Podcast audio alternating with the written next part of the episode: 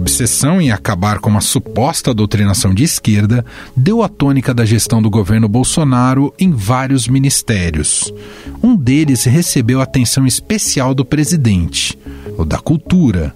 O ano de 2019 já começa com a perda de status de ministério e a pasta virou uma secretaria que foi sendo empurrada de um lado para o outro. No momento, a cultura está sob responsabilidade do turismo e do ministro envolvido no escândalo das candidaturas laranja do PSL, Marcelo Álvaro Antônio. Órgãos da pasta também sentiram o peso da caneta BIC de Bolsonaro.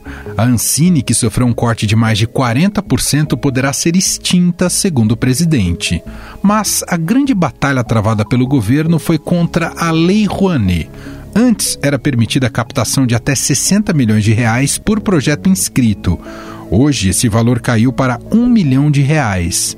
Após críticas e reclamações, principalmente de quem trabalha com musicais, a secretaria estabeleceu um novo teto de 10 milhões, somente para grandes produções. A medida foi anunciada por Roberto Alvim, que, antes de assumir a cultura, comprou briga com uma das principais atrizes brasileiras, Fernanda Montenegro. Na edição de hoje do nosso podcast, falamos também de coisas boas, não só da política cultural, com o editor do Caderno 2 do Estadão Biratã Brasil, como, por exemplo, a expectativa para o Oscar e as principais produções cinematográficas, musicais e literárias de 2019. Eu volto com Biratã Brasil em 30 segundos. Estadão Notícias. Quando começamos a XP há 18 anos, chamavam a gente de garotos. Agora que estamos transformando o jeito que brasileiro investe e que nos tornamos uma das maiores instituições financeiras do país, ninguém mais chama a gente de garotos. Até porque tá bem claro que não somos nós que brincamos com seu dinheiro. Para os que acreditam no impossível, nós somos a XP Investimentos. Acredite, xp.com.br. Estadão Notícias.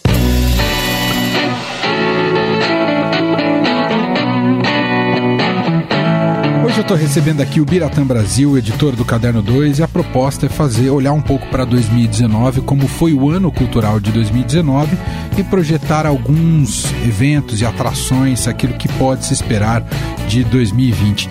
Bira, tudo bem com você? Seja bem-vindo mais uma vez. Obrigado por participar. Obrigado, sempre bem-vindo estar aqui. O ano de 2019 ficou muito marcado pela relação da cultura com a política, né? A, a, a, gestão da cultura pela política com a mudança de governo, com a entrada do presidente Jair Bolsonaro, que colocou ali entre as suas linhas de atuação uma certa perseguição também à cultura, assim como vimos na educação. Coloco entre aspas aqui o perseguição, mas quis mudar um pouco a maneira como a cultura é gerida. Uh, qual que é o saldo final? Foi positivo? Foi negativo? O que você pode dizer para a gente, Birar? Olha, acho que foi negativo. Né? Ainda que deu uma certa melhorada, vamos dizer assim, no final, mas o, o estrago foi maior do que a tentativa de se melhorar. Né? Começa o ano já não existindo mais o Ministério da Cultura, que ele extinguiu, então virou uma pasta, virou uma secretaria, né, que no começo no ano estava eh, alojada no Ministério da Cidadania e depois, ao longo do ano, já no segundo semestre, passou para o Ministério do Turismo. Que seja Ministério da Cultura e do Turismo, até pela ordem alfabética aí.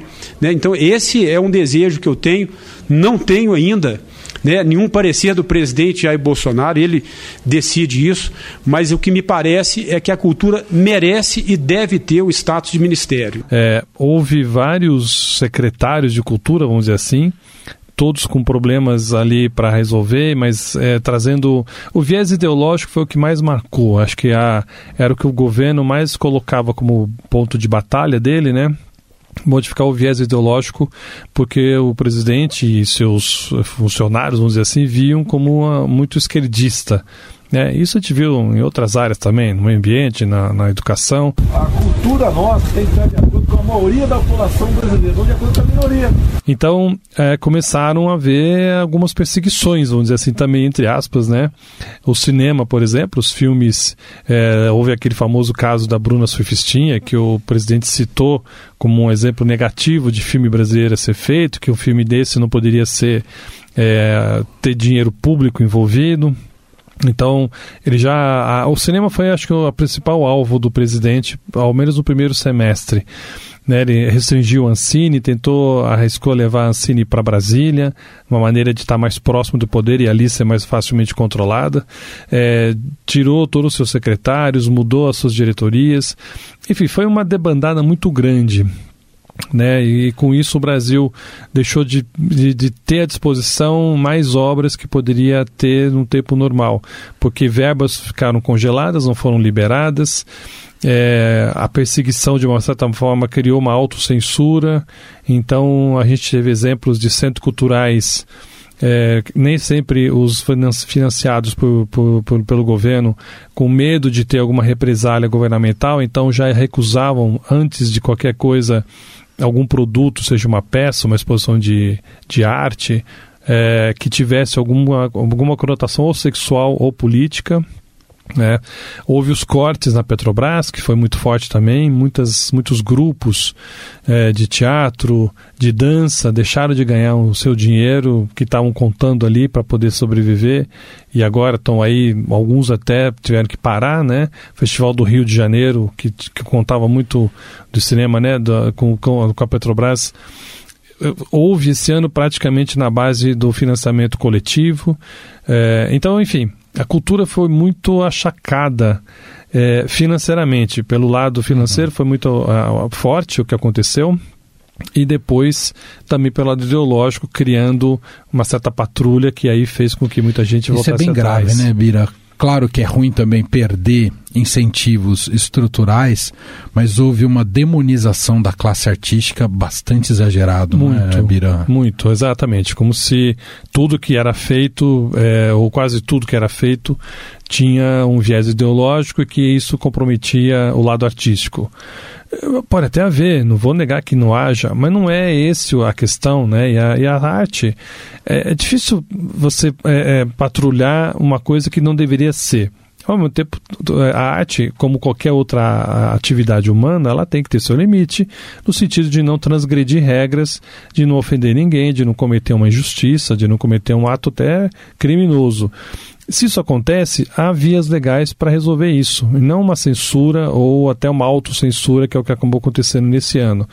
Então, a gente, é, muitas coisas que poderiam ter acontecido, ter sido um ano muito mais farto e variado na cultura, ficou um pouco premido por conta disso. E um dos exemplos, que a gente pode já até emendar num outro assunto, foi quando houve a mexida na Lei Rouanet, né, que havia um limite de 60 milhões de reais para que um projeto pudesse ser executado.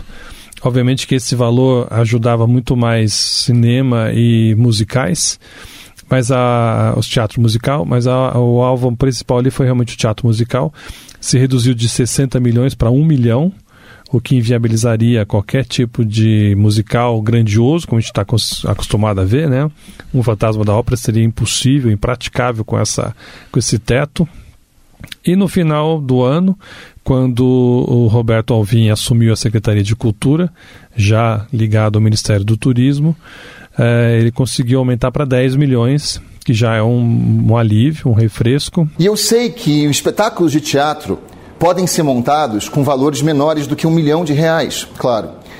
Mas um espetáculo de teatro musical não cabe nesse orçamento. Então o que nós fizemos foi ampliar o teto para esse setor específico da indústria cultural. Mas é aquela coisa que a gente comentava, né, Mandou? É, tava bom, pioraram, aí deram uma melhorada e agora cantam de galo como se tivesse melhorado. Na verdade, voltaram um pouco ao patamar anterior do que estava, né?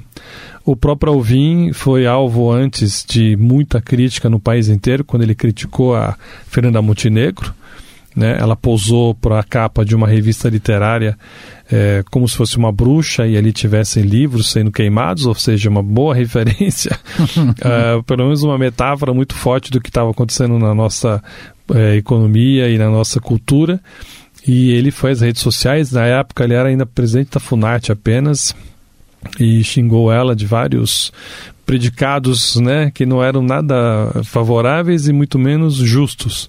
E ele foi o alvo de uma crítica coletiva. Isso foi muito bonito ver como realmente o país, de uma certa forma. Se uniu em torno da Fernanda, Se né? uniu e apoiou. Ela mesma não falou nada, ela não precisou dizer nada, porque foi feita a defesa pelo, por várias pessoas, né? Acho que ela é a grande figura de resistência do ano. Demais. Ela representaria uh, a resistência principal do ano.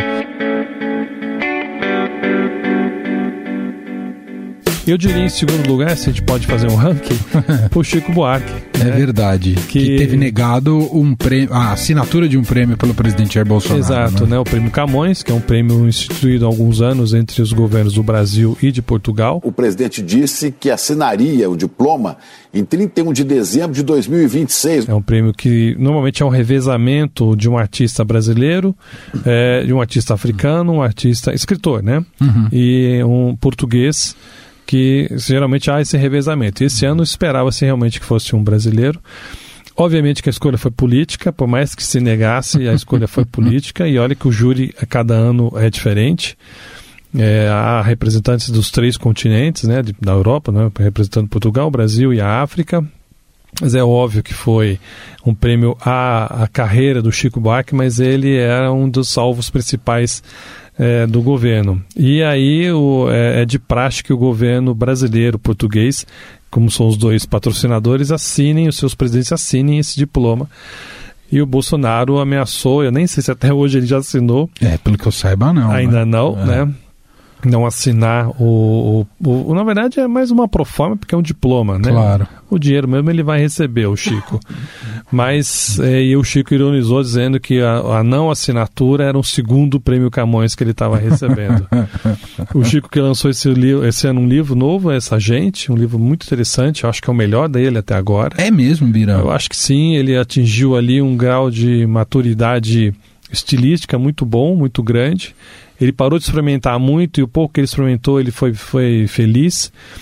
Ele criou uma história que tem a ver com o nosso dia a dia, não é assim algo tão pessoal e nem tão atemporal. Ele tem um retrato muito é, forte e, e, e, acho que até contundente da sociedade brasileira.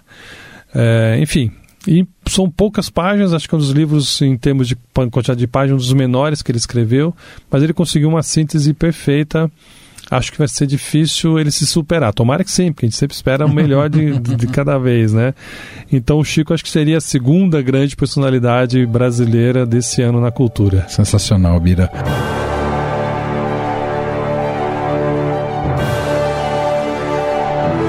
Bom, vamos dar uma olhada agora, ainda é, passando por 2019 para as premiações que tivemos no cinema ao longo desse último ano, uh, especialmente Oscar, né, que sempre chama muita é. atenção, e os brasileiros que foram muito bem em Cannes também. Isso, Começar é. pelo Oscar, Bira? O Oscar foi logo no início do ano, né?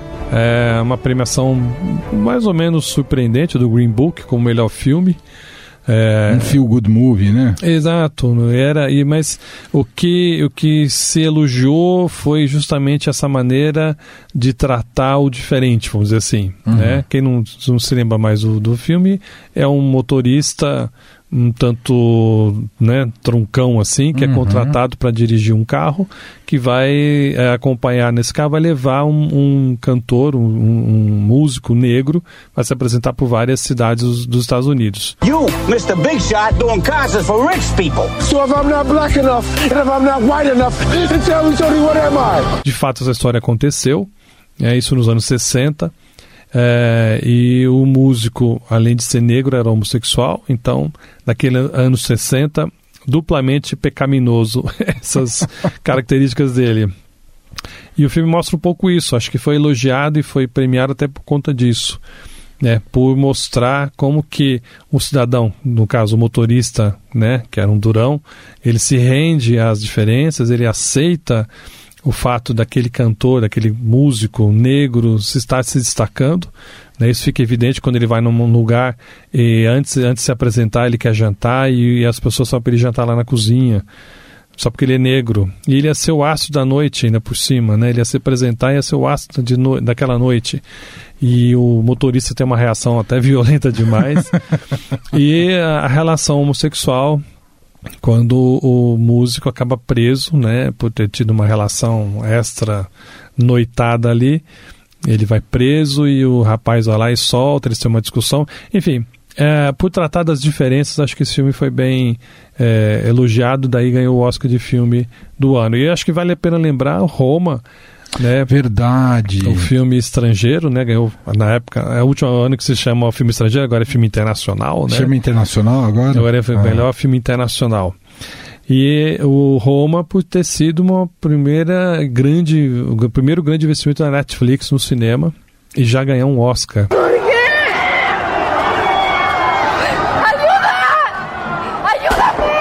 É. Né? Então, é, mostra como ah, essas empresas de streaming estão entrando devagarinho ali na, no, no- na grande né, indústria cinematográfica, Disputando E- com os grandes estúdios. né? disputando e acho que já mostrando que E contratando os, os, diretor, os diretores que normalmente prestavam serviços a esses estúdios. Isso. Estão trazendo para si, né? Com- talvez até com mais liberdade criativa, né? O que permite que Exato. tenha um florescimento criativo interessante, né, Muito Bira? grande, eu acho. Acho que sim. É. E assim, a Netflix, obviamente, não abrindo mão de ser eh, a distribuidora principal no streaming, mas também aceitando que ele passasse alguma temporada no cinema, até para cumprir as regras da academia. Entendi. né? Aí você falou dos filmes brasileiros. Os sim. brasileiros em Cannes foi um, Bacurau, foi um, né? foi um evento esse ano Foi, isso, né? foi. Mataram sete de ontem pra hoje.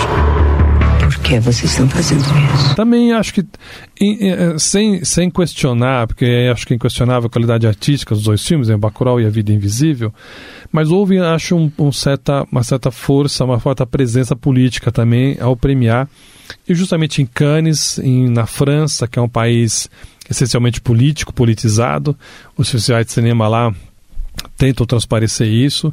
E foi no momento, maio desse ano, em que a, a, a briga social, política, cultural estava muito acirrada aqui no país, né? Era justamente o cinema era um grande alvo naquele, naquele momento do governo. Então o prêmio, tudo bem que não foi a palma de ouro, foi ali no Santa Regar.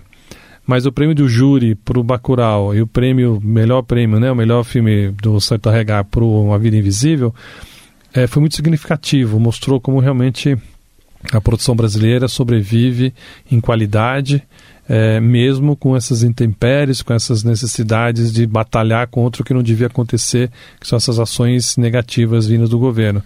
Então foi muito representativo esse prêmio duplo para o Brasil naquele ano, naquele mês especialmente, né? Uma pena que depois indicado pelo Brasil para o Oscar do ano que vem, né, o A Vida Invisível acabou não entrando na lista dos 10 que foi, definido agora, depois vai sair os 5, mas ele não está mais na disputa, então não tem uma chance de ganhar o Oscar com ele. E vez. entrou o filme da Petra Costa para desespero de uma certa ala política do país, né? Exatamente, um Sem querer entrar no mérito ser bom ou não o filme da Petra Costa. Também. Mas ele tá lá, né? E ele é da pesada, hein? Ele é.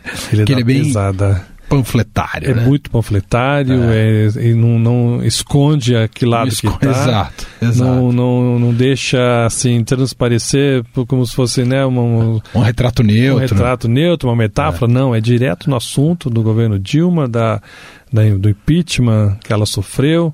Eu e a democracia brasileira temos quase a mesma idade. Eu achava que nos nossos trinta e poucos anos estaríamos pisando em terra firme. É, então também eu acho que tem um lado político muito forte aí. E se ele ficar na lista dos cinco finalistas, aí vai ser realmente.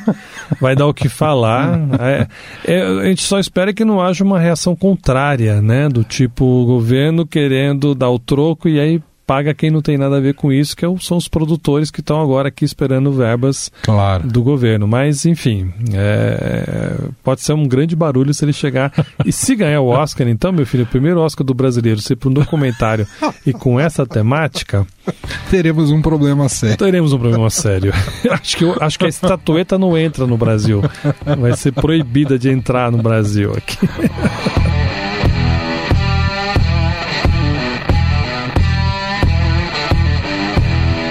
Bira, só para finalizar o capítulo cinema, né? A gente falou da- das premiações, mas olhando agora para a safra de filmes em 2019, muitos deles vão aparecer nas próximas premiações agora do começo do ano. O que, que você gostou mais até agora, Bira?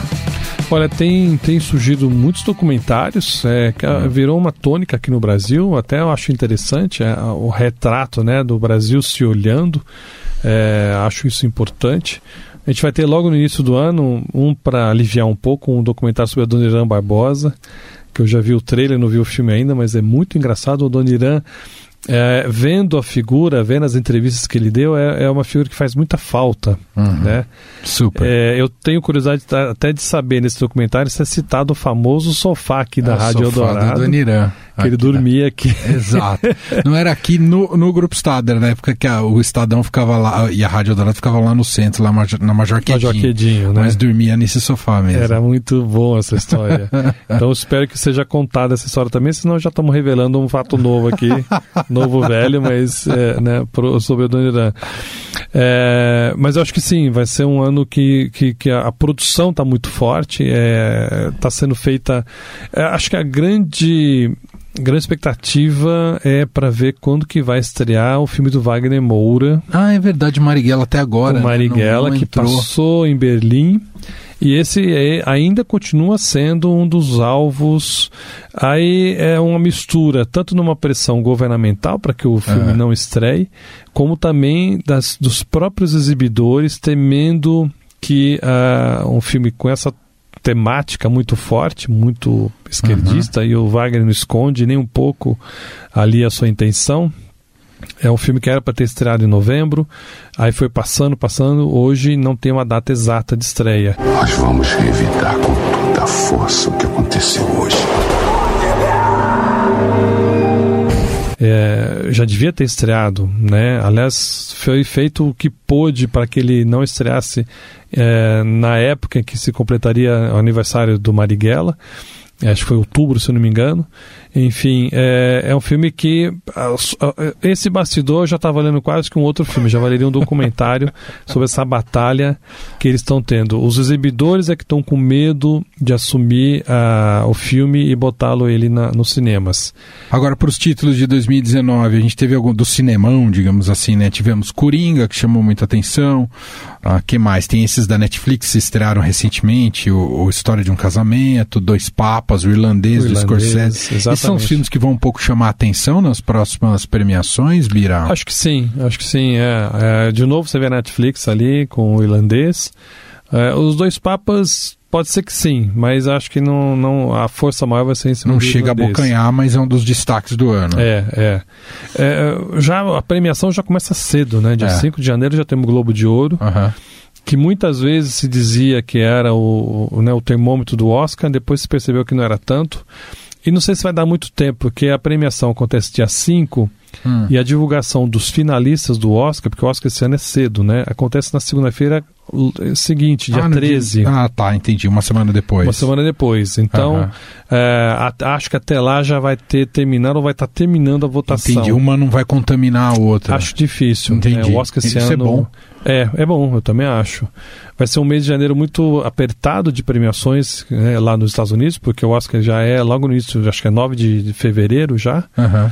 É, então vai ser muito, muito apertado. Então a, a gente vai ter mais ideia de quem vai poder ter a chance de ganhar, como todo ano. Os, os, os sindicatos dos atores escolhem seus atores, como eles também votam no Oscar. Normalmente quem ganha do sindicato dos atores é o ator escolhido, a atriz escolhida, o diretor também. Aham. Enfim, então ali pelos sindicatos a gente vai ter uma ideia de Uma quem ideia pode de ser quem o ganhador. pode ganhar. Mas acho que o Coringa promete ser uma das grandes surpresas. Sorria. Ponha um sorriso nessa cara. Ela disse que eu tinha um propósito. Trazer risos e alegria pro mundo. né? Eu acho que Joaquim Fênix aparentemente está imbatível ainda como ator. O próprio filme pode ser um grande candidato ao principal Oscar. Uhum. né? Então, é, é, ele é muito sintomático no que está acontecendo no mundo. É, é um filme que marcou não só pela inteligência, mas pelo que está acontecendo agora e como ele reflete muito bem isso. Então, acho que vai ser, provavelmente pode ser o ano do Coringa em termos de premiação. Muito bem.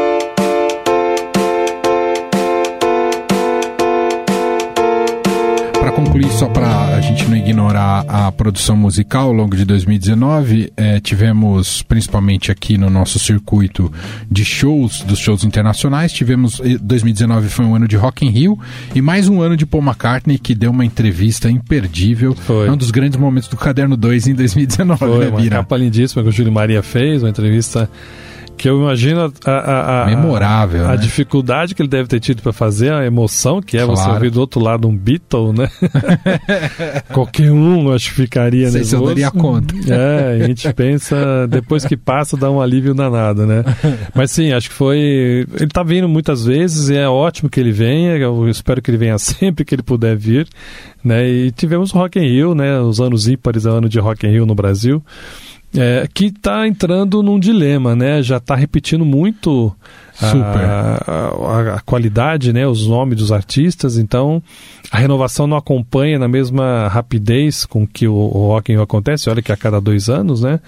Mas é difícil você ter sempre novos nomes que sejam é, quase que é, universais para vir para cá e fazer grandes shows. Então, é, não acho que vai mudar ainda o perfil do, do festival que esse ano agora faz 35 anos até. Mas é, é de se pensar qual o futuro dele. Logo, logo ele vai estar tá muito igual. É coisa como a Flip também passa. Uhum. Né? A Flip já está indo para sua 15 ou 16 edição, é, sempre do mesmo jeito. É, é bom? É, mas já está ficando um pouco morno. O que era quente está ficando morno. E daí, para você não ter mais atração ou não ter mais interesse, é muito grande, Verdade. especialmente de patrocinador. E falando de literatura, vamos só lembrar rapidinho: o Nobel é verdade, estava esquecendo do nome Esse ano tivemos a entrega de dois, dois prêmios nomes. Nobel de literatura, uhum. porque o ano passado não houve, em 18, por conta das, das né, dos do assédios, do escândalo uhum. do assédio sexual e de revelações de premiados, enfim, não se premiou ninguém em 18. E esse ano foram dois premiados, de 18, que foi a polonesa Olga Tokarczuk, e o de 19, que foi o polêmico austríaco Peter Handke, Peter Handke que é, foi muito contestado por ter participado, por ter feito declarações ali sobre Sarajevo. É, foi um prêmio que muita gente achou que foi injusto, que aí a, a participação política dele era superior a, a, ao valor do seu trabalho literário. Que aí, de novo, né, Manu, a política se misturando com a cultura é, de uma maneira muito maléfica. Uhum. É, é difícil, é difícil você dizer é, que um, é, um ator, uma atriz, um ator principalmente, que são acusados de assédio sexual, o Kevin Spacey, por exemplo, que é um grande ator, uhum. né? Mas o que ele fez não dá para se perdoar. Né? Ou mesmo o de Allen, que agora está com a, a, carreira dele direcionada para a Europa. O mercado americano e, e inglês está muito fechado para os filmes dele por conta das acusações que ele recebeu também, né, dos problemas internos lá com a filha dele. É, enfim, o lado, é, esses lados de acusações sexuais está transferindo, às vezes interferindo de forma muito grande uhum. na, na, produção cultural também. Então, mas eu acho que é algo que nós vamos continuar tendo. Um espírito de época. É. Né? Muito bom. Biratã Brasil, editor do Caderno 2, hoje conversando aqui com a gente, fazendo um balanço aí do ano de 2019. Bira, mais uma vez, muito obrigado e um excelente 2020 para você, viu? Obrigado para nós todos.